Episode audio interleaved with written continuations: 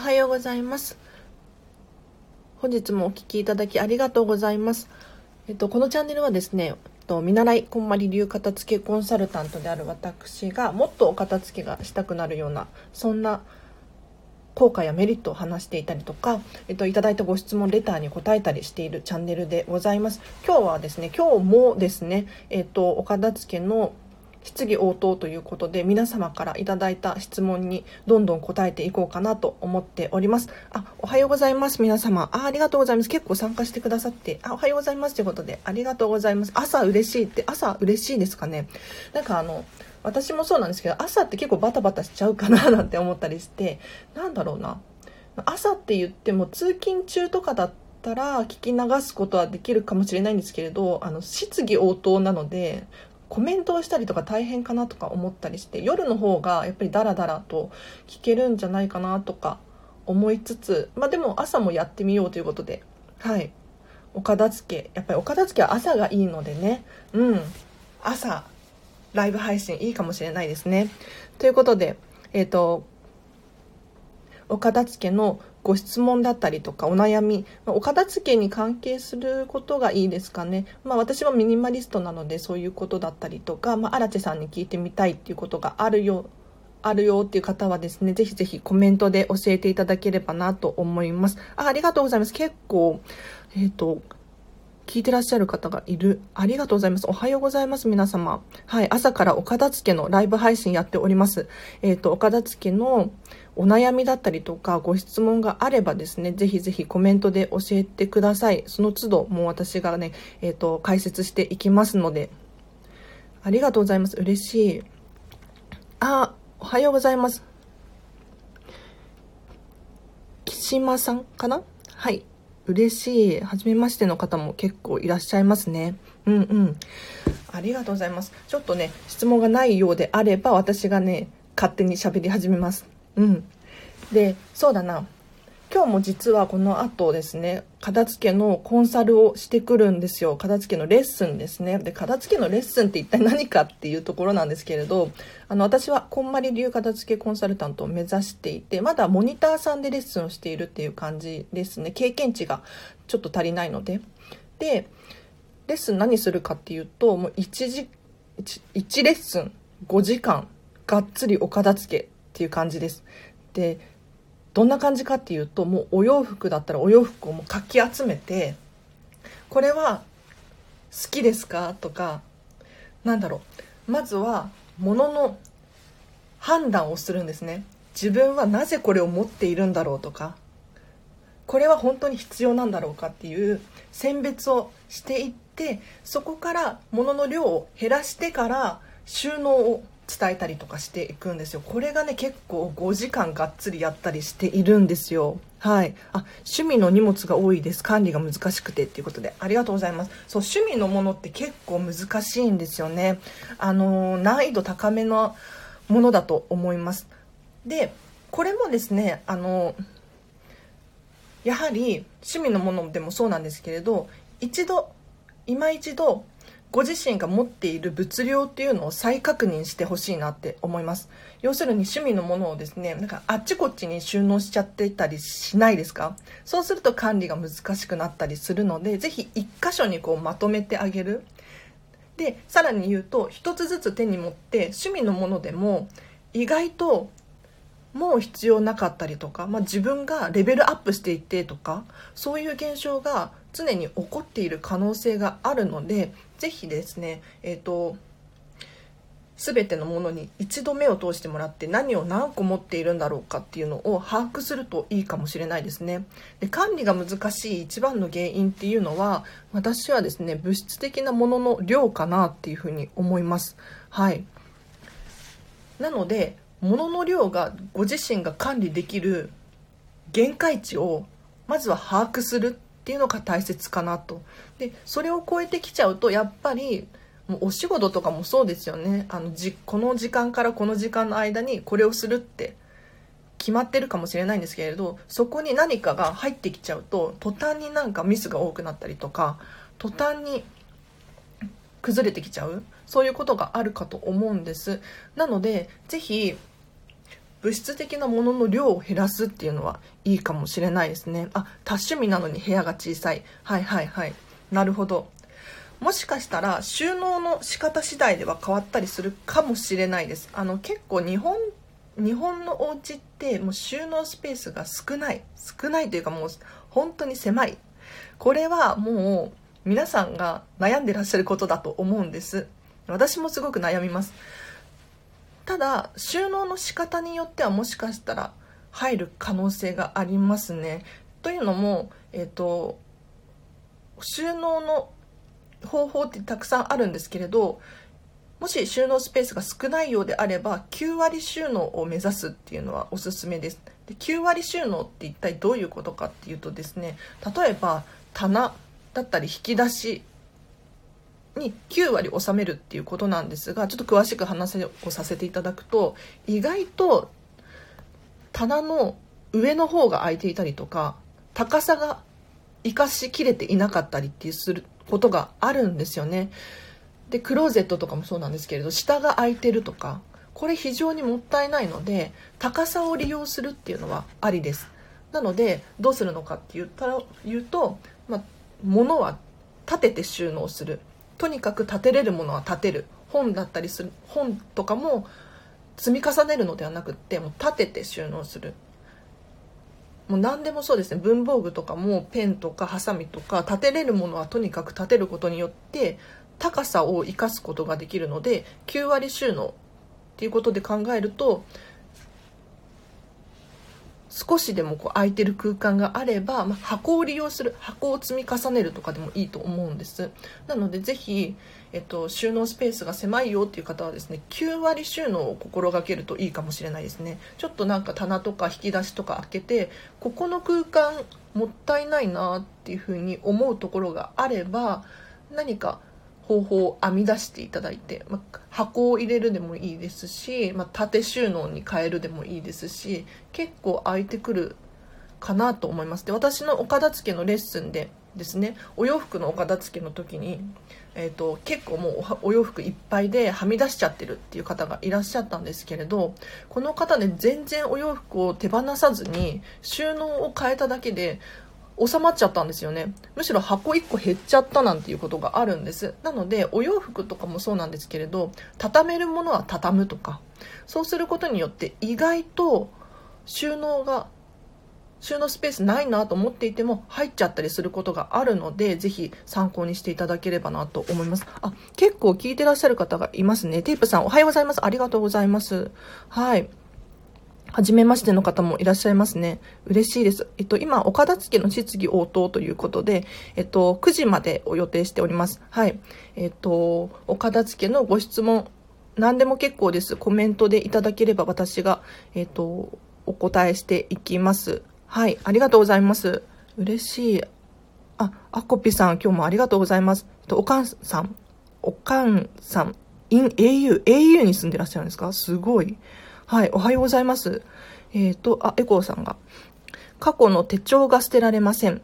びっしり書き込まれていて愛直からの執着ということでありがとうございます。確かに、これは思い出の品ですね。思い出の品はかなり難易度が高いので手放しちゃうとしかももう戻ってこないので気をつけてくださいこれは本当に気をつけていただきたいカテゴリーです手帳だったりとか、まあ、皆さんも手帳じゃなくても例えば思い出の品写真とかアルバムとか結構この質問が多いので答えさせていただこうかなと思います。でどうして手帳が捨てられませんっていうふうに思うのかっていうとまずどうしても必要なものであれば取っておくの一択だと思うんですよね。わかりますか？ただここで悩みが生まれているっていうことは手放そうかな残そうかなっていう選択肢が生まれているんですよ。要するに本当に必要な今皆さんが持ってらっしゃるスマホだったりとかってもういるもの一択ですよね。いるもの一択なんですよ。にもかかわらずこの捨てるかとか必要ないんじゃないかっていう思いが生まれるっていうことは何かどこかしら凝りがあるっていうのかな。引っかかってる部分があるはずなのでここを明確にしていただきたいんですよ。要するになぜ執着しているのかここを深く深く考えていただきたいなと思います。はい。でこれちょっと違う質問になっちゃうかもしれないんですけれど私はですね卒業アルバムだったりとかこういうなんだろう症状とか、うん、卒業証書とかこういうのを手放しちゃったんですね。はい。でどうして 手放したかっていうと卒業アルバムに関してはですね簡単なんですが開いてみると私の私自身が写ってる部分って少ないなって思ったんです。で皆さんもそうだと思うんですけれど結構いろんな人が映り込んじゃっていてもう自分のスペースってなくないですか？で特にその自分の顔写真とかってそんなに見たいものじゃないじゃないですか。だから私は卒業アルバムとかっていうのは手放しちゃったんですね。ただ丸々手放したわけじゃなくってもう自分が写ってるところだったりとかお友達の大事な思い出だったりとかはあの切り抜いて雑誌みたいにですね切り抜いて取っておいてあります。なのでこの手帳も切り抜くっていうのもあれかもしれないんですけれど何て言うのかな。あのご自身がハッピーな思いにさせてくれるものなのであれば取っておきましょう。やはりこの時頑張ったんだよねとかあの時の思い出楽しい記憶っていうのが蘇るのであれば堂々と取っておくっていうのはありです。ただ思い出の品を残すのか手放すのかっていう迷いが生まれているっていうことは何か引っかかってるところがあるはずなのでここをちゃんと明確にしていただいた方がいいかなと思います。はい。やはりスマホだったら残しておく一択ですよね。どう考えても。迷いが生まれるなんていうことはまずないじゃないですか。なので何に迷っているのか何に執着しているのかっていうこの凝りを考えていただければなと思います。はい、ありがとうございます。結構、あ、あさこさんおはようございます。はい。あ、梅さんおはようということで、ありがとうございます。はい、なるほどっていうことで、どうですかね？回答になっていたでしょうか？はい。あ、なんか老後の楽しみは置いているっていうことで。老後の楽しみね。そうそうそう。趣味のことですよね。きっと。いいですね。あの、やはり自分がときめくもの、好きなものっていうのは取っておくっていうのが大前提なんですよ。あの、お片付けで一番重要なポイントって、捨てるものを選ぶんじゃなくって、好きなものを残す、ときめくものを残すっていうのが重要なんです。でどういうことかっていうと捨てるもの捨てるものって探すとなんかネガティブな気持ちになったりとかしていっちゃうんですけれど一方で好きなものときめくものっていうふうに選んでいくとですねこの中に必要なものっていうのは含まれないなっていうふうに思うんです。必要なもの例えばボールペン1本かけなければならないしなんだろうハサミもなければね切れないしただ必要なものを果たしてときめくかっていうと、ま、そうじゃないですよね。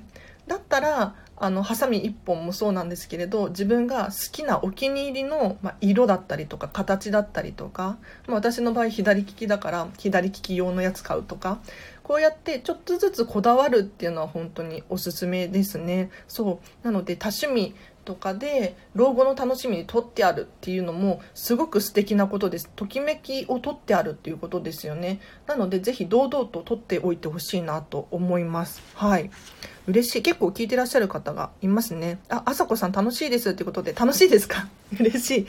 ありがとうございます。そうなんですよ。今、えっ、ー、と岡田付の質疑応答朝朝の部ということで、はい、やっぱお片付はね朝やると頭がすっきり冴えていると思うので朝もいいですよね。はい。なので皆さんコメントでぜひぜひあのお片付の質問いただければなと思います。私がその都度答えていきますよ。今日は9時までを予定しております。はいあリリさんがはじめまして。あ、嬉しい。はじめまして。はい。子供たちが小さかった頃のものがすべて可愛くて、うん、手放せません。収納圧迫しています。すごい。あの、可愛くて手放せないのであれば、もう取っておきましょう。ただ、収納を圧迫していますっていうことで、これ悩ましいですよね。あの、ご自身の優先順位をつけていただければな、なんて思います。収納を圧迫しているのがもう本当にストレスなのであれば、一つでも手放す。もう一つでもいいので手放すっていうのはありかもしれないですね。ただ、えっ、ー、と、すべて可愛いっていうのであれば、もうこれ手放しちゃうともう二度と戻ってこないので、あの、残しておきましょう。で、これ収納をする必要ないなって。例えば、飾るとか、もう壁に全部、壁一面に貼るとか、一面に貼るっていうのはあれかもしれないんですけれど、何か違う方法を考えるっていうのもありかもしれないですね。あとおすすめなのは、もう写真に撮っておくっていうことですかね。写真に撮って写真に現像しちゃうとか、そうしたらコンパクトになりますよね。なので、えっ、と、お子様の作品系だったり、小さかった頃のもの、洋服とかかもしれないですね。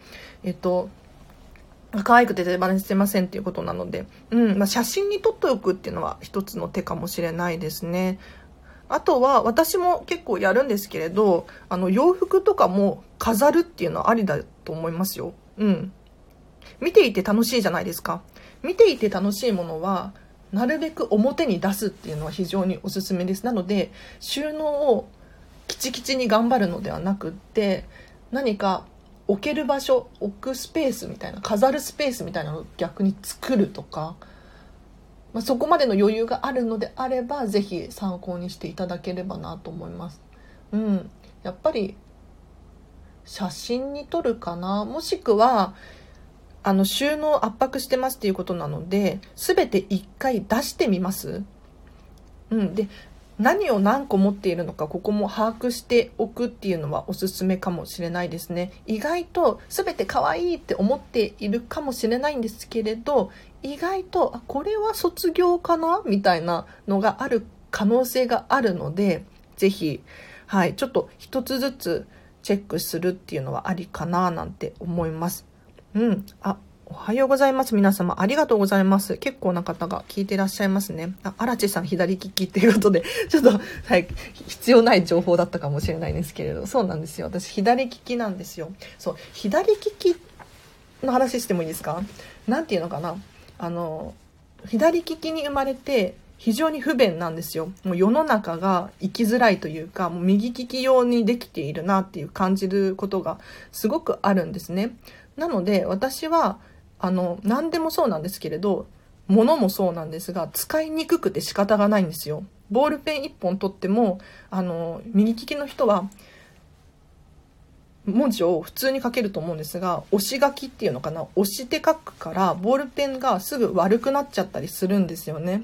なので、まあ、これも意外と私が片付けをするのに役立ってるなって思うんですが物をこだわるっていうのは非常にありますね。なので、まあ、左利きだからこそ、まあ、これは使いにくいから、使えないから買わない。例えばセンスとかも使えないんですよね。左利きだと。そしたらどうするかっていうと、何か違う方法をこだわって買うとか、こういうところにつながってくるんですよ。そう。なので、ボールペン1本取っても、なんかちゃんとしたのを買おうかななんて思ったりして。そうなんです。だから左利きだからこそ物をこだわって買う。あとはもう本当に使えないものが多いから選択肢が狭まったりして。意外とね左利きメリットありますよ。はい。あとても参考になりましたということでリリさんありがとうございます。参考になりましたか？嬉しい。ありがとうございます。よかった。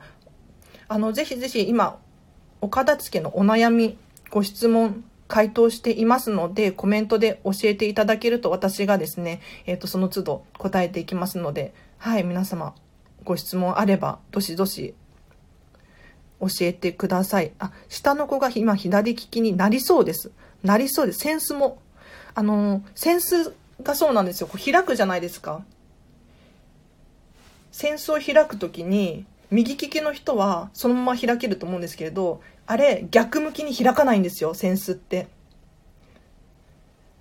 なので、これちょっとね、今手に取ってやることができる人やってみてほしいんですけれど、あの、左手で扇子って持てないんですよね。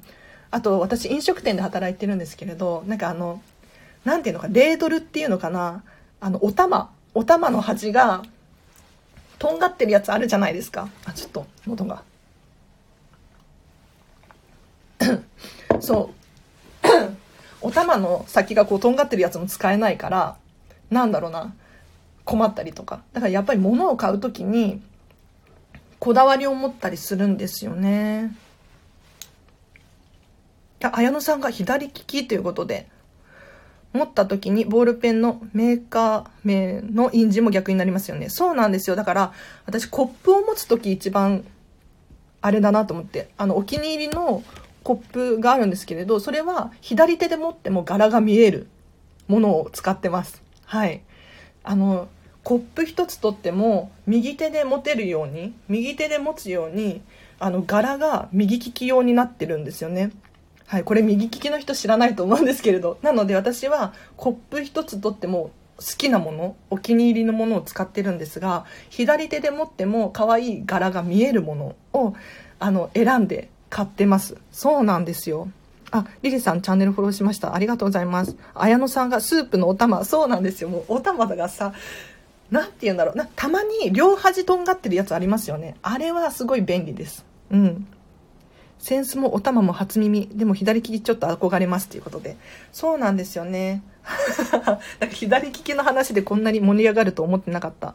あの、お片付けの話を、えっと、質問を今随時受け付けてますので、ぜひぜひ、えっと、お悩みある方いらっしゃったら、いただければなと思います。そう、なので左利きだからこそこだわりがあったりとか、物を買う時にこだわったりとか、ただ皆さんも右利きだからといって、まあ、何て言うのかなものにこだわるっていうのは非常に大切だと思いますので、ぜひぜひ。あ、あさこさんが知らなかったですっていうことで。そうなんですよね。そう、左利きの話面白いですね。うん。もし質問があれば、ぜひぜひいただければななんて思います。で、もしなければ私が勝手に喋り始めます。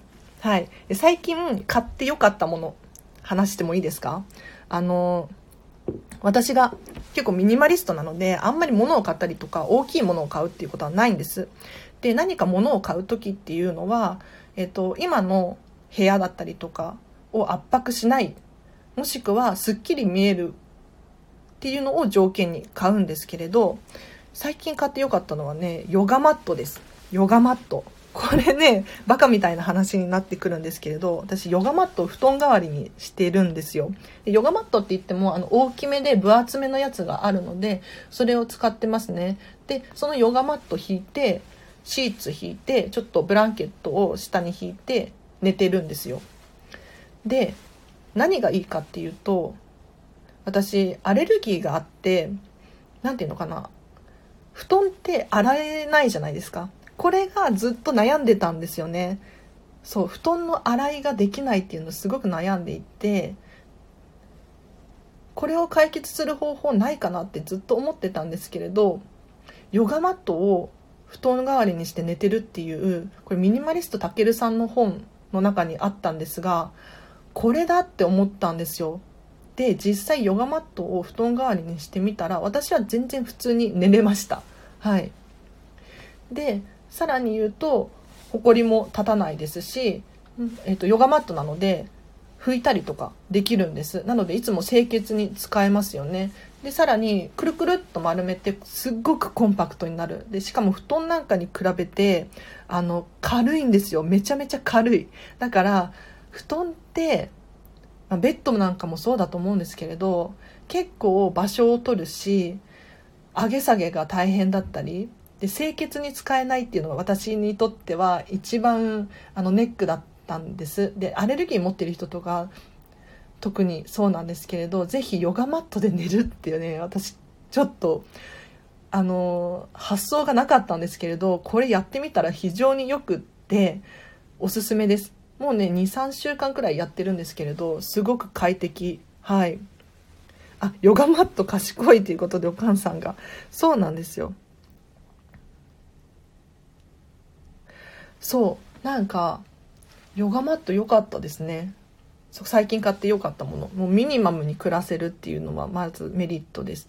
で布団関連で言うと実は布団ってそんなに、えっと、寝心地関係ないよなんていう研究データがあったりするんですよね。あのもちろんふかふかの方がいいっていうあ相性っていうのはあると思うんですがそこまで、えっと、睡眠の質に変わりがないっていうデータがあったりするんです。でこれってよくよく考えるとそうだなって思うんですがあの人間ってそもそもなんだろう寝る時に布団で寝るふかふかで寝るっていうのを想定してなんていうの体が作られていないかなっていうふうに思うんです。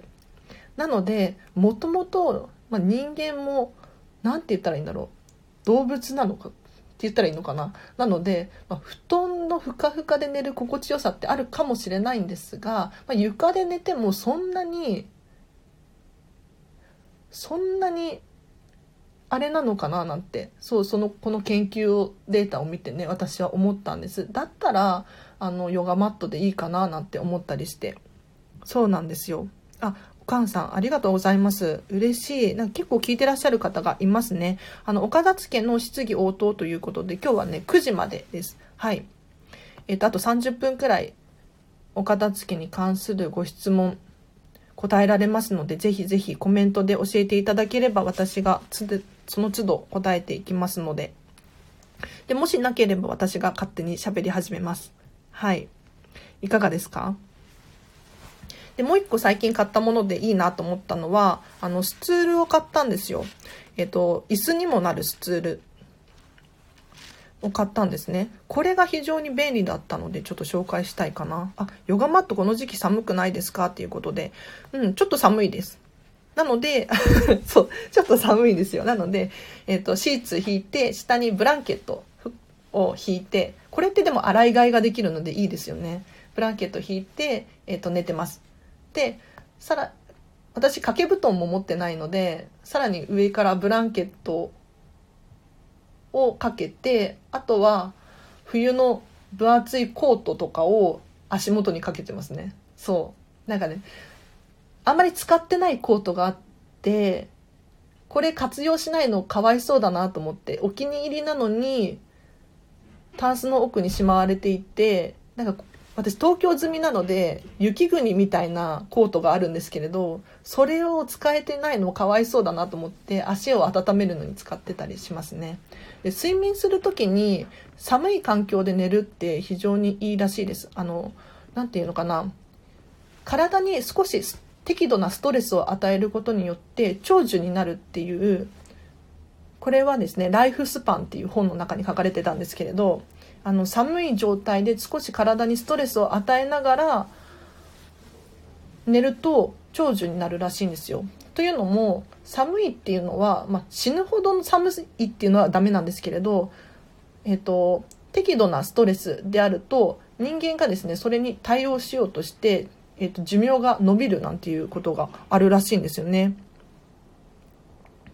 あ、畳める寝袋でいいのではということで。そうそう。まあ寝袋でもいいかなと思ったんですけれど、私はね、ヨガマット買っちゃいましたね。そう、寝袋のね、選択肢にはあったんですけれど、なんか私以前、寝袋で寝たことがあるんですけれど、寝袋狭いんですよね。なんか、狭いなと思って。ヨガマットだと、まあ、布団みたいな感じで、まあ、一応ゴロゴロはできるので、そう。なのでヨガマットを、あ、ヨガマットは外でも寝られるねっていうことで、そうなんですよね。そう、一応ヨガマットとしての機能もちゃんとあるので、あの、ピクニックに持っていくとか、うん、ありだなって思ってますよ。はい。そう、持ち運びができるっていうのはいいですよね。なので、私結構引っ越しが多いんですよ。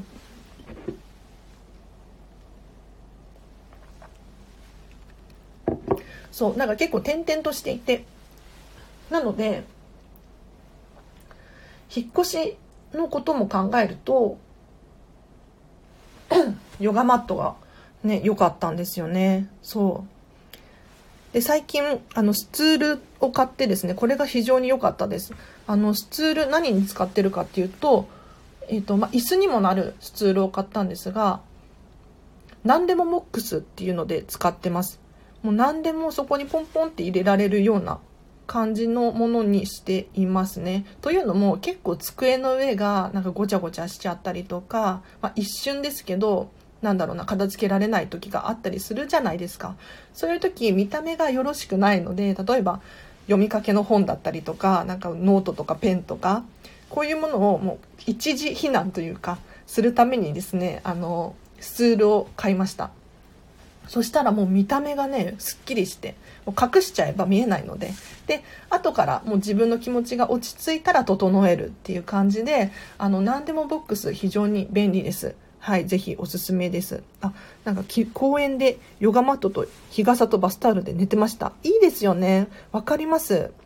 あの、私も結構公園に行くのが多いので、公園でぼーっと何かしてることがあるんですけれど、そうなんですよね。やっぱりヨガマットいいですね。うん。で、ヨガマットって拭けるじゃないですか。これが非常にいいんですよ。いつも清潔で使える。で布団だと洗い替えができないので大変ですよね。あ、ヨガマット、あ、エコーさんが大きい寝袋使ってますが、子供が入れても出てきちゃ、入れても出てきちゃうということで。ね そう、寝袋ちょっとね、私は、うん、ちっちゃいかなって思ったんですよね。手が伸ばせなかったりとかしますよね。そう。あ、なんか皆さんの交流が、そうそうそう、いいですね。すごい楽しい。気持ちよさそうということでね。そうなんですよ。ヨガマットを買って。あと、今買った、買って良かったものの話をしているんですが、スツールが良かったなっていうふうに思ってですね。で、何でもボックス、これ皆さんおすすめなのでぜひ活用していただければななんて思います。で、えっ、ー、と、私は机の上のごちゃごちゃを一時避難させるためのボックスとして使ってるんですけれど、あの、か片付けコンサル仲間でですね、例えば1回着たお洋服を同じタンスに戻すのが嫌だから、仮に仮置き場として何でもボックスみたいなのを使っているっていう方もいらっしゃいましたね。はい。なので一度着たお洋服の仮置き場として何でもボックスみたいなのをとりあえずボックスですねそこに入れるとかあとはメルカリとかフリマアプリ用の箱を使ってるっていう方もいらっしゃいましたねあのフリマアプリとかで何か物を売るっていうことがあると思うんですよあのお片付けをしてるとね必然的にそういうことがあるんじゃないかななんて思うんですがこれをまあ収納しておくかって言ったらそういうわけにもいかないですよね。ただ、だからといって表に出しておくとごちゃごちゃして見えちゃうじゃないですか。こういう時はですね、もう、えっ、と、フリマアプリ用の出品待ちのものっていうのかな。うん。買い取り待ちのものを入れるとりあえずの箱みたいなのを用意しておくと結構すっきり見えたりするかななんて思います。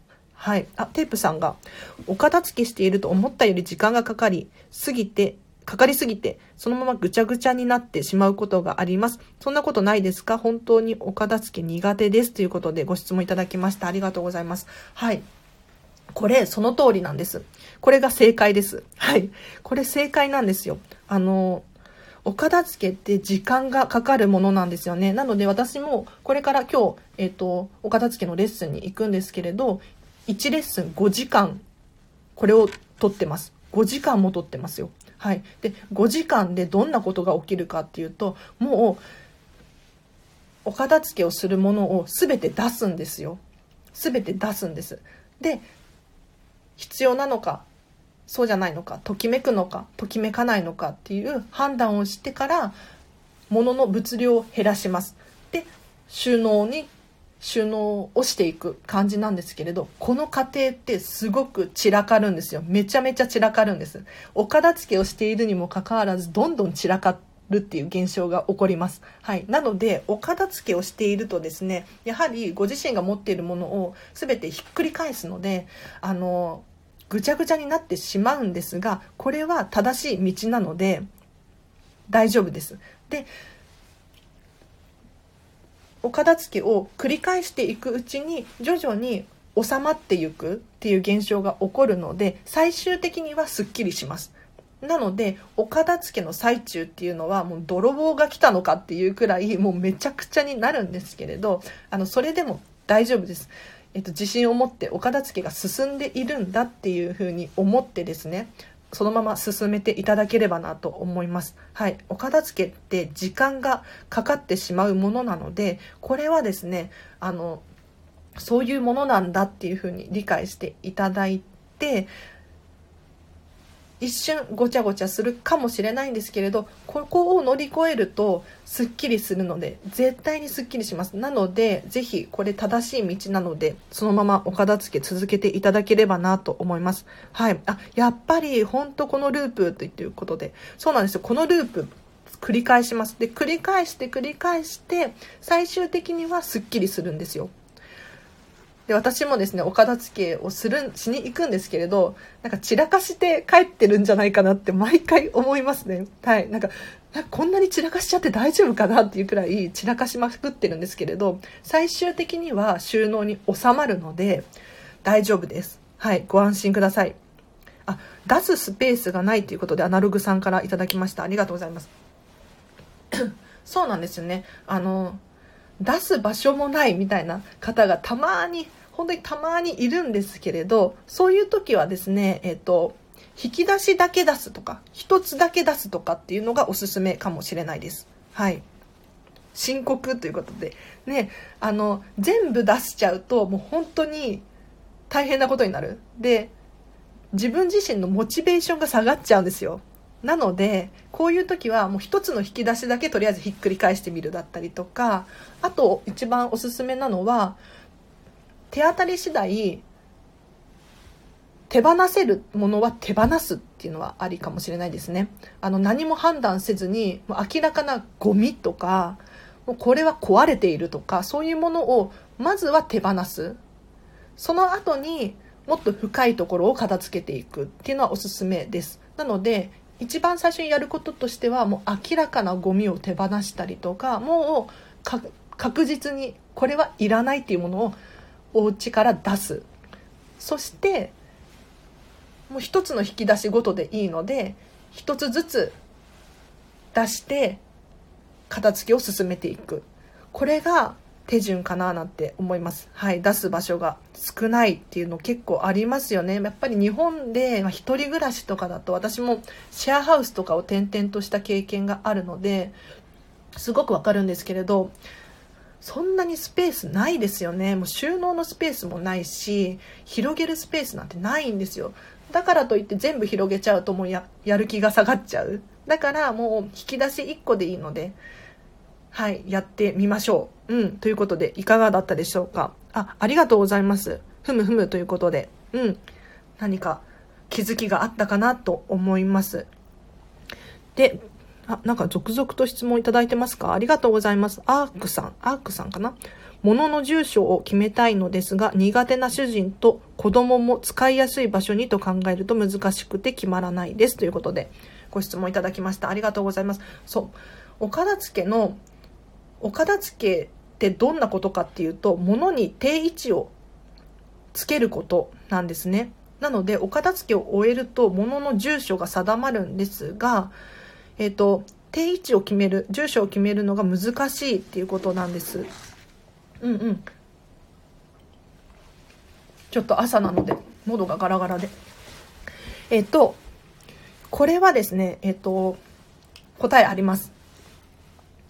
やはり共同生活していると、もうご自身が分かればいいっていうわけにはいかないですよね。みんなが使いやすくって、みんなが分かりやすいっていうのが一番のメリットなので、ぜひ、これができるのであればやってほしいんですが、もう見て分かる場所に置くっていうのがおすすめです。例えばキッチンの、ま調味料だったりとか、まあ、食材だったりとかも冷蔵庫を開けて何がどこにあるのか一瞬でわかるような収納を心がけるっていうのはおすすめです。例えば、箱とかに入れて、その箱に名前を書いちゃう。例えば、薬とか、文房具とか、そういうふうに書いておくと、もう一目でわかりますよね。箱に入っていて中身を開けなくても、一目でわかることができます。他には、あとは、朝だと喉がガラガラですね。ごめんなさいね。水を飲む緊張と1時間喋るっていうのは慣れていないのでごめんなさいそうあとは重ねないっていうのがおすすめですどうしても収納するときに重ねちゃったりとかあとは前に置いちゃう物の前に何かを置いちゃうなんていう現象が起こったりするかもしれないんですけれどこれをできるだけやめていただいてえっと1個のものを置いてその前には置かないしその上にも置かないっていうのを心がけるとやはりパッと見で何がどこにあるっていうのが分かりやすいですし取り出しやすいんですよね。前に何か置いてあるとお掃除する時もそうなんですけれど床に物が置いてあったらお掃除できないじゃないですか。一回避けて掃除機をかけますよね。そうじゃなくって物もそうなんですけれどもうパッと取り出してパッと戻せる。そういう工夫を心がけるのが非常におすすめなので目の前えっと物の前には何も置かないし物の上に積み重ねることもしないっていうのを心がけるといいですね。はい。こんな感じですねエコーさんが出し全出し広げる場所問題ということでそう場所がねないっていうのはありますねうんうん はいえー、っと、テープさんが、なるほど、なるほど、ありがとうございます。ということで、嬉しい。片付けを決めて散らかっても大丈夫。そのまま諦めずに継続して片付ける。そうなんですよ。あと、あとあとということで、あ、はいはい。ちゃんと綺麗に整理したくってテプラやろうとか完璧にやろうとして後回しとかもあります。そうなんですよ。これね、後回ししちゃいますよね。しちゃいがちなんですけれど、あの、先延ばしとかもそうなんですが、その都度やるっていうのがおすすめです。結構人って溜まってからやろうとか、まとめてやろうとか、あとは時間ができたらやろうとか、ちょっと仕事の区切りが良くなったらやろうとかって考えがちなんですけれど、そうじゃなくっておすすめはもう1個でいいから1個やる。ゴミ出しもそうなんですよ。結構ゴミ出しの質問多いんですけれど、まとめて出そうとする例えば資源ゴミだったりとか不燃ゴミ燃えないゴミだったりとかある程度溜まってから出そうっていうふうに思うと意外と部屋を占領してしまっていたりとか、まあ、次回でいいかっていうふうに思う選択肢を与えてしまうことにもつながるのでぜひあのそういう時はですね一個ずつ出す。1個ずつやるっていうのがおすすめです。これね、心理学の話ちょっとしてもいいですか？あの、ツァイガル肉効果っていうのがあるんですよ。私これ大好きなんですけれど、何かっていうと、人って中途半、途中になってることだったりとか、終わっていないものに関して脳の、脳を動かし続けちゃっているっていうことがあるんです。で、これちょっと分かりにくいかもしれないんですが、要するに食器を洗っていないとか洗濯物やらなきゃいけないっていうのを後回しにすればするほどずっと脳のどこかが働いていてそれに意識を実は取られちゃっているんですよね。なのでスマホとかもそうだと思うんですけれど裏で動いているアプリがあると重たくなって動かなくなっていっちゃうんですよ。これと同じ現象が脳でも起こっていてなんとなく途中になってるものがたくさんあればあるほど一つのことに集中するっていうことがしにくくなるんです。なのでぜひ今現在何かやろうと思ってることだったりとか、まあ、途中になってることだったり先延ばしになっていることがあるようであればもう一個ずつクリアしていく。そうすることによってもう長期的に考えると脳脳がすっきりして一つのことに集中できたりとかするのでぜひあのまとめてやろうとかそういうふうに思うのではなくってその都度やるっていうのが一番あの一見面倒くさいようですごく効率のいいやり方なのでぜひおすすめしたいです。はい、このサイガル肉効果についてはちょっとね調べていただきたいんですけれどこれどういうことかっていうと皆さんテレビドラマとか見るじゃないですかでテレビドラマって大体週に1回とかですよねただ1週間経ってるにもかかわらず結構記憶って残ってないですか前回の話の流れをちゃんと記憶している。一方で皆さん昨日何を食べたのかっていうのを3食思い出せるかっていうとなかなか思い出せないじゃないですか。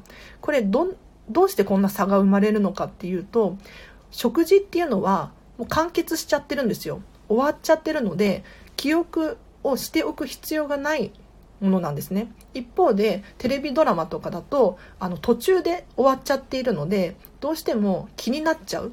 要するに脳が完結していないよっていうことであの記憶に残そう残そうっていうふうにしているんですよねなので頑張って覚えておこうっていうふうに思わなくても脳が勝手に記憶しちゃうんですよはい、なのでこういうのが多ければ多いほど脳が動いているわけなので何か違うことをしようとしてもなんだろう集中力が下がっちゃったりとかするんですよね。なので、お片付けも同じでですね、なるべくその都度解決していく、それがおすすめです。はい。ありがとうございます。結構な方が聞いてらっしゃいますね。嬉しい。ありがとうございます。あの、お片付けの質疑応答ということで、9時までを予定してます。予定してますっていうか、今日この後お片付けのレッスンがあるので、9時までです。はい。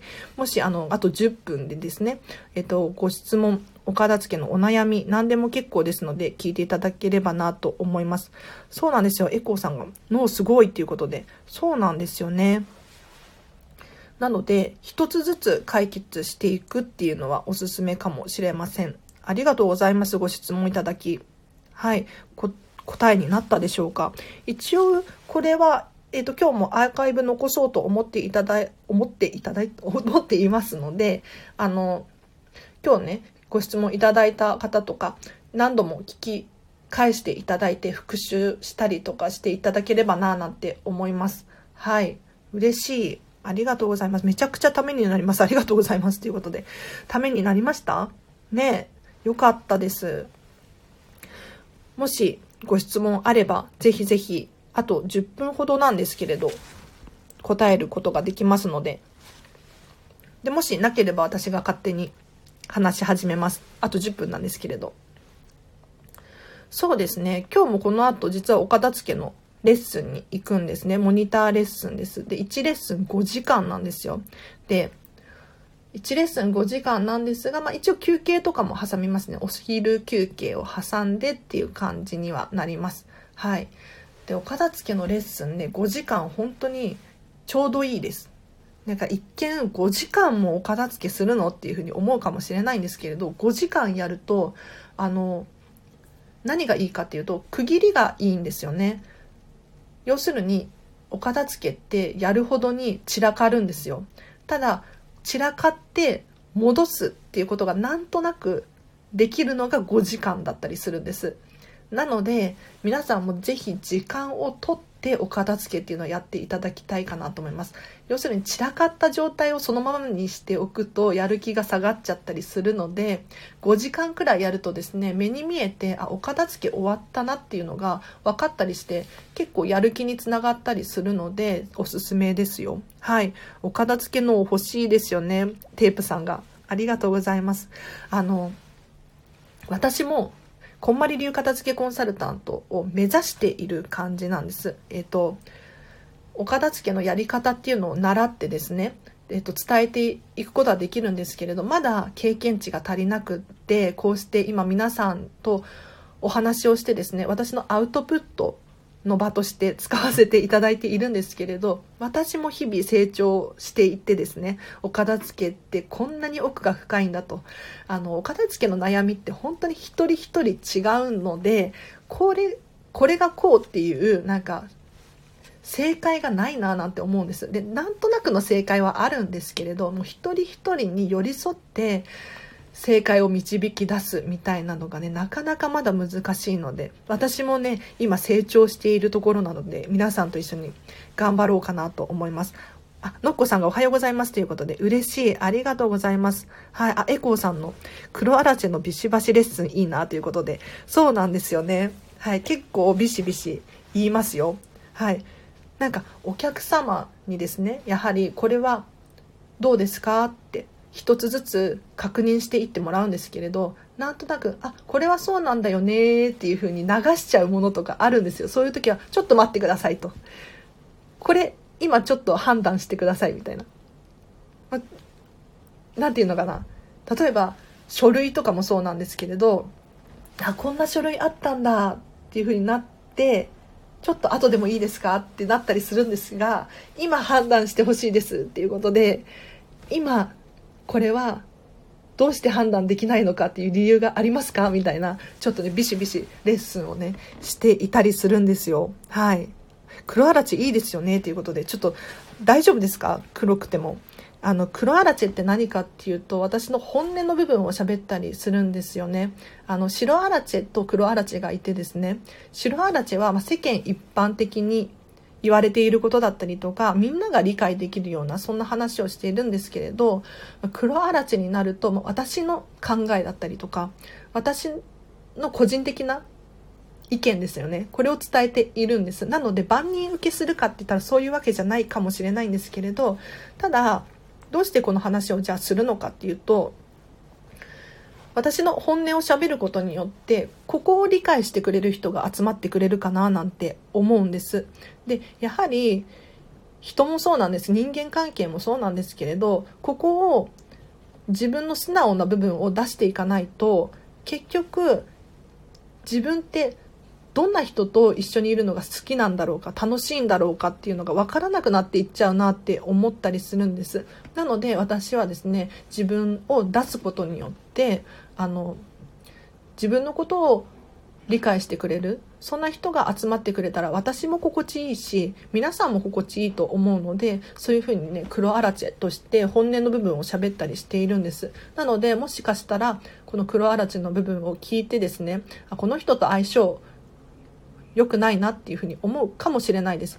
ただ、まあ、こういう意見もあるよっていうふうに聞き流していただくか、あ、荒地さんとは私は気は合わないなっていうふうに思って距離を保ってもらう。こういうふうにですね、私はしていますので、はい。黒アラチェっていうことでね、本音の部分を喋ったりしたりするんですね。はい。なので、今日初めましての方いて、ちょっとびっくりかもしれないんですけれど、はい。このチャンネルは万入受けできるようにはできていません。はい。すいませんが、そんなんですよ。あ、テープさんが。判断力レッスンにもなりそう。決められない人なのでっていうことで。そうなんですよ。そうそう。あの、人が一緒にいて、これ、今決断してくださいってなったら、決断できると思うんです。ただ、一人でいると、なんとなく後ででいっかとか、思ってしまうことありませんか？私もね、しょっちゅうそういうことがあって、もう強制的に、その判断をせざるを得ない環境に追い込むっていうのはね、おすすめかもしれないですね。そうなんですよ。お片付けって、一見部屋がすっきりするための行為っていうふうに思うかもしれないんですけれど、実は自分自身を知る行為だと思います。要するに自分は何が好きなのか、何にときめくのかもしもしくは今現在自分はこの時点にいて過去のこれはもう今必要ないかもしれないとかこういうことを繰り返すことによって自分自身を知るための行為だと私は感じています。なので、お片付けをすることによってですね、お部屋もすっきりするし、自分が何を選ぶこと選ぶのかっていうこういう基準をしっかり身につけるための行為だなって私は思うんですよね。なのでお片付けってね深いんですよ。なんかこんまりさんすごいなと思って。そう。あありがとうございます。そう。でエコーさんがむしろ黒がいいということで。黒ばっかり出すとねちょっとねあのあんまり良くないかなって思うので。そうそう。で今後もっとね、本音の部分喋りたいなって思うことがあるんですよ。これをね、どこか何かいい方法ないかななんて思っていて、そう、お片付けに関することもそうなんですけれど、やはりここで喋れる情報っていうのは、まあ、世間に一般的に言われていることだったりとか、まあ、私の黒い部分も出すんですけれど、それでもやはり限度があるななんて思ったりするんですよね。なので、うん。もっとこのチャンネルが大きくなったら、なんか別のチャンネルで喋りたいこともたくさんある、あったりするので、うん、もうちょっと頑張ろうかなと思います。はい。そう、そうなんですよ。あ、テープさんが、深いお片付けをしたら確かに人生変わりますね。本音聞きたいです。ということで、そう、私もですね、お片付けで人生変わるわけないっていうふうに思っていた口なんです。うん。なので、お片付け甘く見ていたんですが、実際自分自身がですね、お片付けをし終えると、本当に成長したというか、こんなに変化が訪れるんだっていうことに気がついてですね、今こうして私もお片付けを伝えたいっていうふうに思えたんですよ。なので、お片付け皆さんちょっとでもいいのでやってみませんか？うん。今日こうしてご質問いただいて私答えていったんですけれど、こういうところをね、利用するっていうのも非常にありかなと思いますので、はい。あ、アークさんがありがとうございます。子供に邪魔されつつでなかなか進まないですが、毎日少しずつでもお片付け続けているところです。ということで、素晴らしいです。あの、毎日少しずつ続けるっていうのはありですね。というのも、結局、お片付けってやるしかないんですよ。やるしかない。で、いつかはやらざるを得ないんですよ。はい。なので、それを今やるのか、それとも後でやるのかって絶対今やった方がいいです。というのも長期的に考えて、もう今終わらせちゃった方が、片付けが終わった人生っていうのは長くなるので、早めにお片付けは終わらせていただけるととってもいいかななんて思いますね。はい。そう、毎日少しずつ。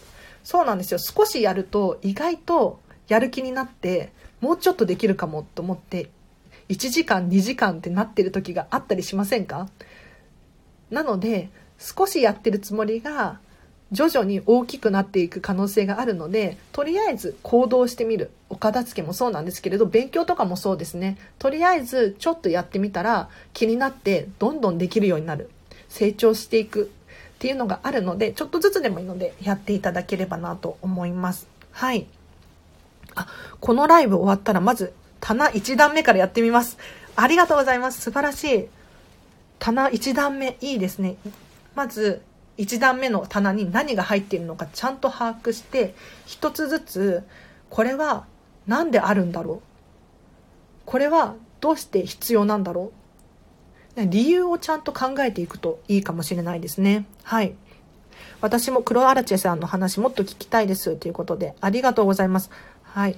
今後はこういう回も多めにしておこうかなと思います。うん、嬉しい。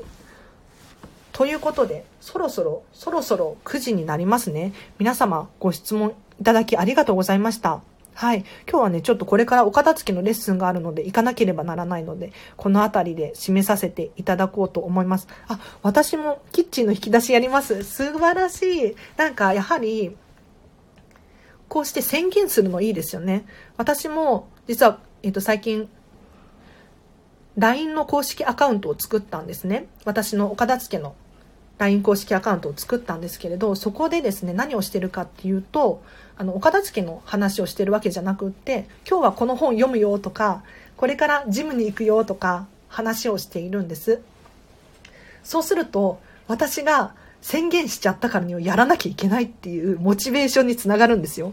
これがもう最大のメリットだったなと思って、皆さんに私の行動を宣言すると私が行動できるっていう。なので、こういう場所を使ってお片付けやりますっていうふうに言うと結構モチベーションが上がるんじゃないかなって思うので、ぜひそういう場としても利用していただければななんて思います。はい。皆さん頑張りましょう。そう、テープさんが。そう、リリさんとかも。嬉しい。お片付け楽しいので、楽しいんですよね。私は楽しいと思う。中にはもう二度とやりたくないっていう人もいるんですけれど、なんでお片付け二度とやりたくないかっていうと、大変だから。大変だから二度とやりたくない。じゃあ二度とやらないためには、もう二度と散らかさないっていうふうに、覚悟を決めて卒業されてった方いらっしゃるので、本当にね、頑張りましょう。できます。なんかもう物質あるものなので、限りがあるんですよ。無限に思えるかもしれないんですけれど、物って無限じゃないので、大丈夫なんです。あ、ワクワクしてきました。嬉しい。なんかお片付けワクワクしますよね。私も今日これからお片付けのレッスンなんですけれど、この人に一体どんな変化が訪れるんだろうかって毎回ワクワクしてるんですよ。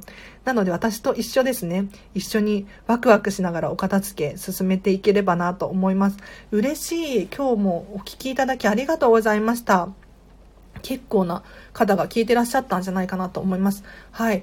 ちょっともう1時間経ったので、この辺りで終わりにしようかなと思います。で、実は今日の夜、一応21時から22時っていうことで、今日の夜もですね、お片付けの質疑応答をしていきたいと思っております。なので、もしお時間あるよという方はですね、ぜひご参加いただければなと思います。